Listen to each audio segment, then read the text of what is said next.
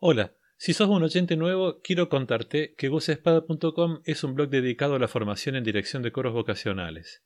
Cada mes del año subo un curso online con clases en video y cuatro arreglos corales fáciles de aprender, fáciles de cantar, para coros vocacionales. A día de hoy, 13 de abril de 2021, hay 29 cursos de dirección coral en el blog, son 130 clases en video y 559 arreglos corales en la biblioteca. Si te interesa acceder a esta formación y a todos estos arreglos, solo tenés que suscribirte en gusespada.com barra suscribirme. Para mí, el apoyo es una herramienta de control y de balance del aire. Me permite hacer una buena distribución, hacer un buen uso, mejorar la resistencia y llegar a los finales de las obras sin sobreexigir ni tensar ninguna zona muscular. El apoyo es el buen manejo del aire que mantiene equilibrado los pulmones con el diafragma y eso permite una mejor impostación de voz y mantener también el equilibrio en el tiempo que uno canta. Para mí el apoyo en el canto está ligado de manera directa a la respiración. Uno tiene que tener una buena técnica de respiración para poder controlar la presión del aire a lo largo de la frase musical. Dirección Coral Online, un podcast sobre dirección de coros vocacionales. Este es el episodio número 61 del podcast y hoy vamos a intentar responder a la siguiente pregunta. ¿Qué es el apoyo? El 16 de abril, dentro de tres días, es el Día Mundial de la Voz, creado con el objetivo de crear conciencia de la importancia que tiene la voz, así como los cuidados que se deben tener para evitar problemas relacionados con las cuerdas vocales. Para adherir de alguna manera al objetivo que tiene esta celebración, Dirección Coral Online va a tener dos episodios dedicados a este tema. El de hoy, donde vamos a hablar sobre el apoyo para cantar, y el de la semana que viene, que estará dedicado a la preparación vocal en coros de niños y jóvenes. Para mí el apoyo en canto son todas las cosas que tenemos que hacer a nivel respiratorio para poder hacer un sano y buen aprovechamiento del aire. El apoyo vocal yo lo entiendo como esa capacidad extra de aire que creamos, expandiendo el tórax y como relajando los músculos del abdomen para así eh, ayudar a que el diafragma baje y los pulmones tengan su máxima capacidad de aire. Para mí el apoyo es el esfuerzo consciente que hace el cantante en la zona muscular media para que lo que tiene que cantar sea con aire y no con el esfuerzo muscular de la garganta o de la lengua o de la boca o de otros músculos. Para mí el apoyo vocal es como la técnica correcta que utilizamos para tener de manera más eficiente eh, un control sobre la presión del aire que inspiramos utilizando lo que sería el diafragma y el abdomen. Bueno, para mí el apoyo se relaciona directamente con la respiración. Entonces vendría a ser ese conjunto de esfuerzos físicos que hacemos para retener y largar el aire de a poco.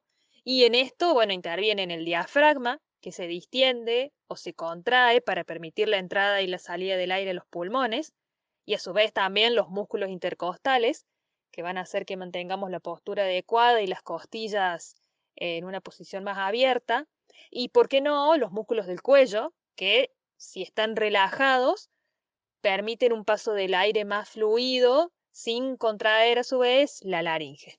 Para mí el apoyo es sostener el sonido de nuestra voz con todo nuestro cuerpo, de tal suerte que pueda proyectarse y pueda mantener la afinación. Como podrán observar, cada una de estas opiniones tiene algo de verdad, algo de razón al hablar del apoyo en el canto. Para intentar profundizar un poco, tuve una charla con María José Novo, licenciada en fonoaudiología y directora de coros de la ciudad de Córdoba, Argentina. Hola María José, ¿cómo estás? Muy bien, hola Gustavo. Primero que nada, ¿querés contarnos qué es el apoyo? Em, el apoyo en realidad eh, surge, esta palabra comienza a utilizarse en Italia en el siglo XVII. Este, o sea que tiene su antigüedad la palabra, calculo que más, este, y hace referencia al apoyarse en. ¿sí? En realidad es un concepto, yo diría, bastante estático, la cuestión esta de interpretar el apoyo como que uno se apoya en algo estático. Y en realidad pareciera contradictorio el apoyo a nivel del sonido y a nivel vocal es funcional. O sea que hay que tener mucho cuidado a veces con los términos que empleamos, porque bueno, no siempre este, reflejan eh, lo que realmente significa lo que uno eh, quiere decir a través de ese término. ¿sí? Em, en realidad el término se utiliza de una manera figurada, no literal. ¿no? Eh, es, yo quizás traduciría esta pregunta de qué es el apoyo en otra, para intentar explicar este, un poco de qué se trata. Eh, yo preguntaría, ¿qué sensación tenemos cuando nos sentimos apoyados en alguien? Entonces, probablemente surja que, bueno, eh, uno siente seguridad, confianza, comodidad, tranquilidad, apertura, libertad para moverse, ¿no? Bueno, eh, creo que eso nos responde un poco lo que es la búsqueda de lo que es de estas sensaciones cuando yo intento trabajar lo que le denominamos cuando utilizamos el, término apoyo, ¿sí? Es tratar de, buscar esas, esas sensaciones, ¿no? Buscar el equilibrio. El apoyo eh, se hace, no se, en realidad siempre se interpreta el apoyo como que es del diafragma, ¿no? Se habla siempre, uno relaciona el apoyo y la función del diafragma. En realidad, es, nosotros somos un sistema funcional dinámico, entonces, todo entra en juego, todos nuestros sistemas entran en juego momento de trabajar a lo mejor esto que queremos trabajar como apoyo. ¿sí? Entonces, necesitamos buscar el equilibrio, el dinamismo, el balance y la soltura que tiene el, organismo al momento de emitir un sonido o al momento de hablar. Eh, por lo tanto, el apoyo desde este punto de vista sería un fenómeno muy complejo e interdependiente. ¿sí? Intervienen varios sistemas que tenemos en nuestro organismo, pero cada uno con su determinada función, pero a su vez entrelazados, conectados, equilibrados, balanceados. ¿sí? Ese me parece que es el concepto más importante a tener en cuenta cuando uno habla del apoyo. Eh, dentro de esos sistemas que intervienen en, esto, este, en este trabajo que nosotros hacemos vocal, eh, no es solamente el diafragma, no es solamente el aire, no son solamente las cuerdas vocales o los repliegues vocales. ¿no? Eh, el sistema, primero partimos de un sistema postural, ¿sí? es muy importante, el estado del cuerpo, lo que se llama la eutonía, ¿sí? el estado cómodo, este, bueno, todas las posturas que necesitan estar relajadas y, y relajado no significa fofo, sino significa cómodo, ¿no? El sistema postural adecuado. Tenemos un sistema nervioso central, que es el que comanda todo, ¿sí? que es el cerebro, que es el que va a digitar, es el que va a dar la orden de si voy a hacer un sonido agudo, si lo voy a hacer grave, cuántas frecuencias, cuántas este, frecuencias por segundo van a tener que vibrar las cuerdas vocales para emitir determinado sonido. Todo eso va comandado y lo va enviando desde el cerebro, ¿no? Desde ese sistema nervioso central que tenemos que nos, nos ayuda a regular todo. Entra en juego también el sistema respiratorio. Dentro del sistema respiratorio, el músculo diafragma, que digamos es el más importante del sistema respiratorio, pero no es el único. Entonces, están los músculos intercostales, también trabajan los músculos abdominales, hay músculos accesorios de la respiración, ¿sí?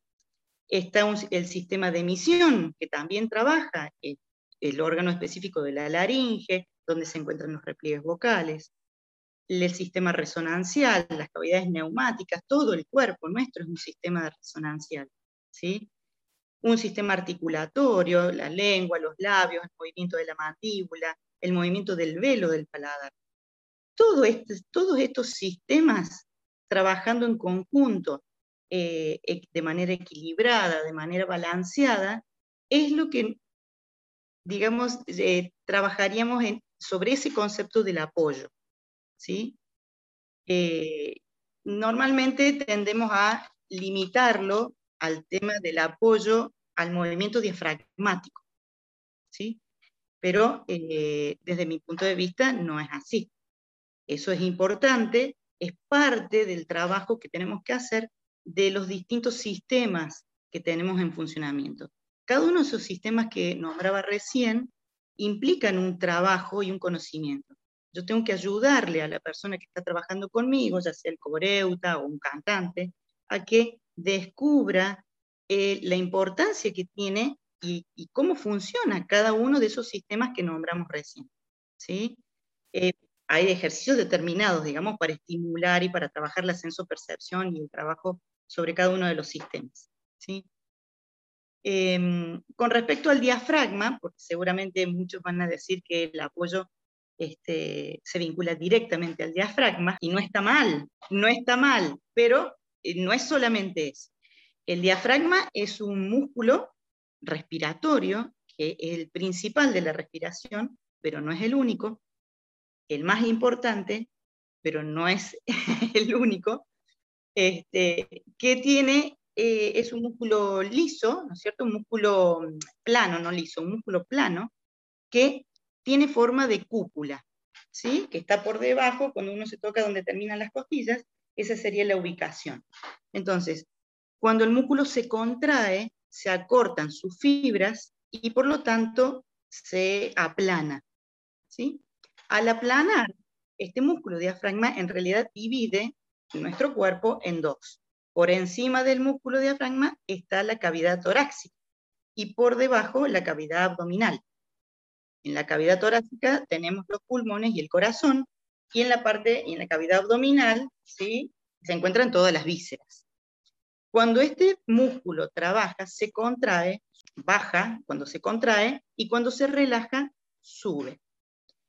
Cuando se contrae, tiene una pequeña lámina que está unida a la base de cada uno de los pulmones. ¿sí?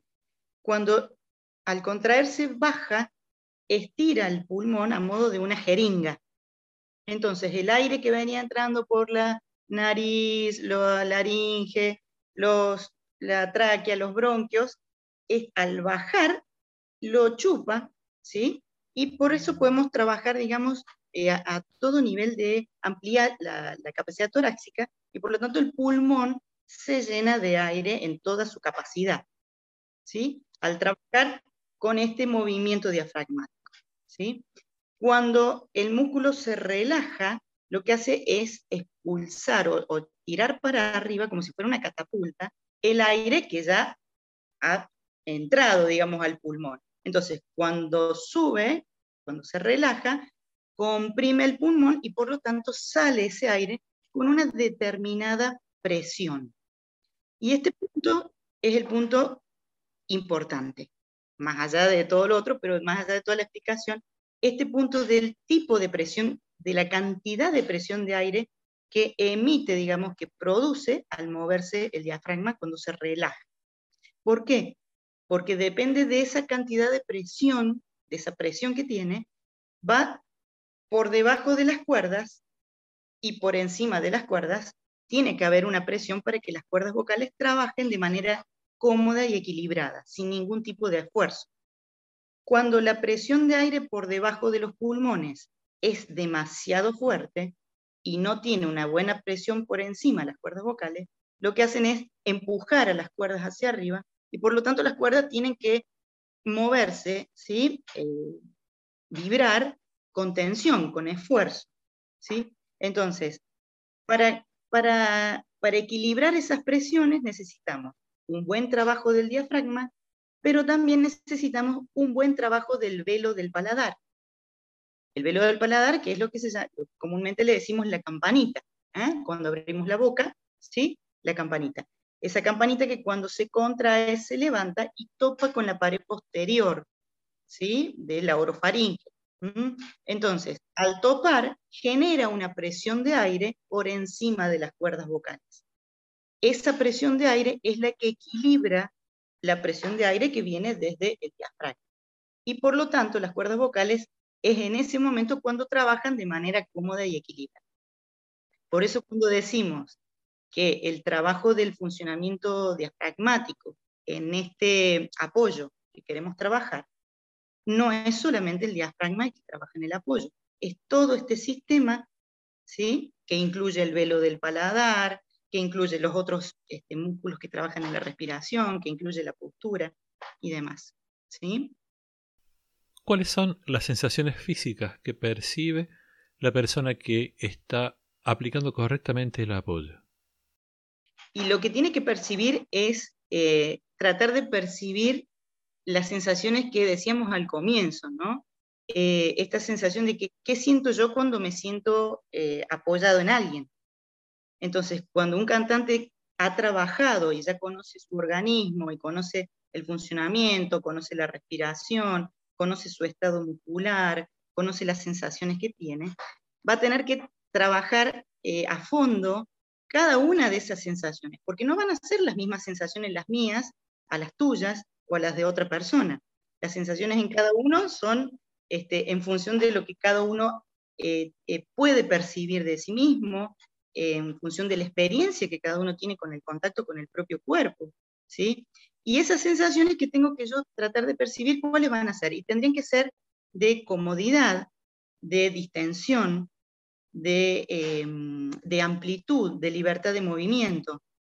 Mm, esta, esta cuestión del trabajo sobre el apoyo, el apoyo no es fuerza, no es tensión, no hay que sostener, no tengo que empujar, ¿sí? Que son términos que yo también los he utilizado, eh, eh, los, hemos utilizado muchos en esto de enseñar y demás, y cuando estamos trabajando, en mi caso, con pacientes y con coreutas. son términos que los hemos naturalizado, pero no siempre los hemos utilizado bien, ¿no? Eh, ¿Por qué? Porque a veces uno dice, bueno, pero fíjate, apoya, cuando yo le pido a alguien que apoye, tengo que ver si la otra persona eh, interpreta lo mismo que yo con respecto al apoyo. Yo estoy trabajando con un concepto del apoyo en donde unifico todos los sistemas en el cuerpo, en donde tengo que, en donde estoy contemplando que todo eso trabaja de manera equilibrada y balanceada. Pero quizás la persona que toma esta frase que yo le digo, apoya para que te salga mejor ese sonido agudo, esa persona no tiene todo este concepto de los sistemas que intervienen. Entonces quizás lo tome como que, bueno, me está pidiendo que haga más fuerza, entonces hago más fuerza, ¿eh? o pongo duro el cuello, o saco la panza. ¿Cuáles son los prejuicios, las confusiones más comunes entre la gente que se dedica a trabajar con la voz? En realidad em, es un poco ambigua la, la cuestión.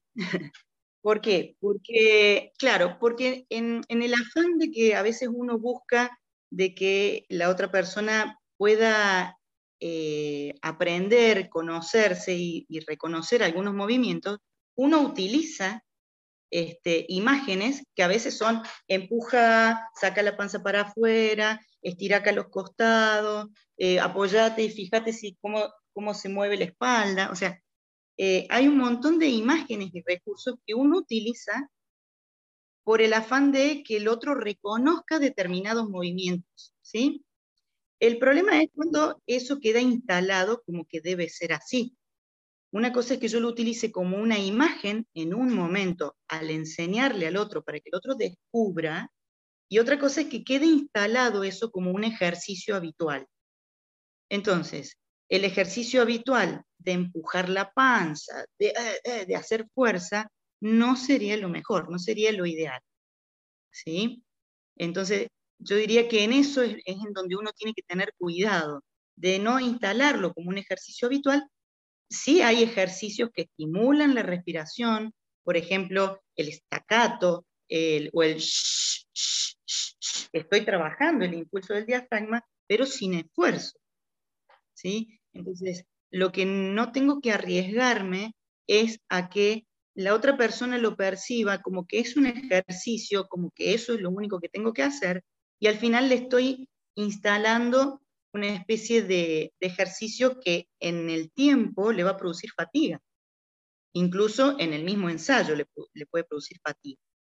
¿Algo más que quieras agregar? El apoyo, digamos, es trabajo, no es fuerza, no es sostener, no es empujar, no es rigidez, eh, no hay que trabajarlo como un concepto estático y siempre hay que tener la precaución de aclarar cada término que utilizamos en, la pedagogía vocal, este, el alcance que tiene el término que nosotros utilizamos, porque no siempre el otro este, tiene la misma interpretación sobre eso. Y el apoyo, en definitiva, es trabajar conociendo el funcionamiento respetando los tiempos, respetando la naturaleza eh, de los movimientos y las funciones que tiene nuestro organismo, equilibrándolos, ejercitándolos, balanceando siempre, pero nunca desde la fuerza, ¿sí? nunca desde el sostener, ¿sí? siempre respetando esta, este, este equilibrio y este balance. Muchas gracias María José por ayudarnos a comprender un poco más sobre este tema. Bueno, gracias a vos Gustavo y bueno, espero que les ayude y aporte un poquitito a cada uno. Para mí el apoyo es sentir que no estás sola o solo, como que alguien está, en este caso, cantando por vos, o como si el sonido bajara a rebotar en algún lugar que lo amplifica y como que te sale solo sin que tengas que hacer nada para mí cuando uno descubre el apoyo es algo así como, como mágico.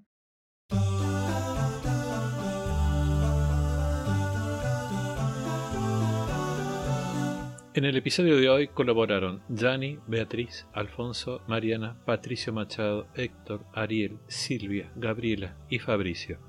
Muchísimas gracias a ellos por participar. Y gracias a todos por escuchar, por compartir este episodio si les gustó, por suscribirse a los cursos y arreglos del blog, por darle seguir a este podcast y por todos los comentarios que siempre me hacen llegar a gusespada.com barra contacto. Un abrazo y nos vemos la próxima.